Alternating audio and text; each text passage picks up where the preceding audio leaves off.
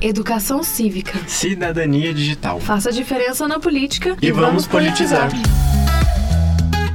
Vamos para o último episódio da temática eleitoral. Dessa vez para falar sobre a urna eletrônica. Tão polêmica para muitos, vale destacar que esse microcomputador, de uso específico para eleições, possui autonomia de energia e diversos recursos de segurança. São dois os terminais que compõem a urna eletrônica: o terminal do mesário, onde o eleitor é identificado por biometria e autorizado a votar, e o terminal do eleitor, onde é registrado numericamente o voto. O terminal do mesário possui um teclado numérico, onde é digitado o número do título de eleitor, e uma tela onde aparece o nome do eleitor, se ele pertence àquela sessão eleitoral e se está apto a votar. Para assegurar o processo, antes da habilitação, o eleitor tem sua identidade validada pela urna. Desta forma, o eleitor não pode votar por outro. Além disso, a urna eletrônica somente grava a indicação de que o eleitor já votou. Assim, não se corre mais o risco de fraudes eleitorais como os currais eleitorais e o voto de cabresto. Pelo embaralhamento interno e outros mecanismos de segurança, não há nenhuma possibilidade de se verificar em quais candidatos um eleitor votou, em respeito à Constituição Federal Brasileira, que determina o sigilo do voto. E ainda, caso ocorra algum problema com a urna eletrônica durante a votação, serão adotados procedimentos de contingência para saná-lo, você sabia que três pequenos sinais visuais em LEDs auxiliam o mesário? Elas informam se o terminal está disponível para o leitor, se já completou o voto e se a urna eletrônica está funcionando ligada à corrente elétrica ou à bateria interna. Essa é uma experiência que você pode fazer de perto. Basta se voluntariar para ser mesário nas próximas eleições. Fica a dica. A urna eletrônica, como se conhece hoje, foi desenvolvida em 1995 e utilizada pela primeira vez nas eleições municipais do ano seguinte.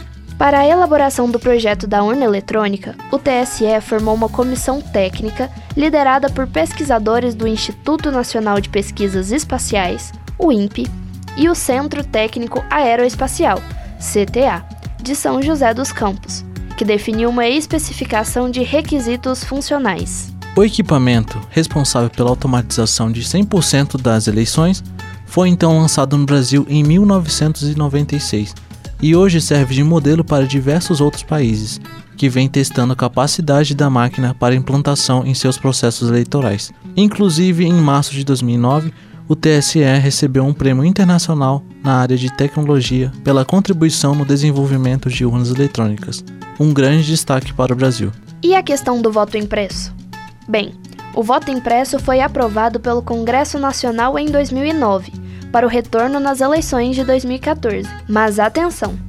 De acordo com o texto da Lei nº 12.034 de 2009, o objetivo desse procedimento era comparar o resultado apresentado na urna eletrônica com o resultado dos votos impressos, já que não haveria o contato manual do eleitor com a impressão. A Justiça Eleitoral posicionou-se de forma contrária ao voto impresso desde a sanção da lei, por considerar esse procedimento um retrocesso comparado aos tempos de votação manual. Entre outras desvantagens, o sistema apresentou um grande número de falhas. Os custos de implantação foram muito altos. A demora na votação foi maior que nas sessões onde não havia voto impresso, e o número de panes foi expressivo nas impressoras. O uso do voto impresso, no entanto, foi suspenso por ministros do Supremo Tribunal Federal em 2011 por entenderem que, entre outros motivos, a impressão do voto fere o artigo 14 da Constituição Federal, que garante o voto secreto. A decisão foi unânime na época. Agora vamos trazer a novidade, que foi observado por muitos eleitores nas eleições gerais de 2022.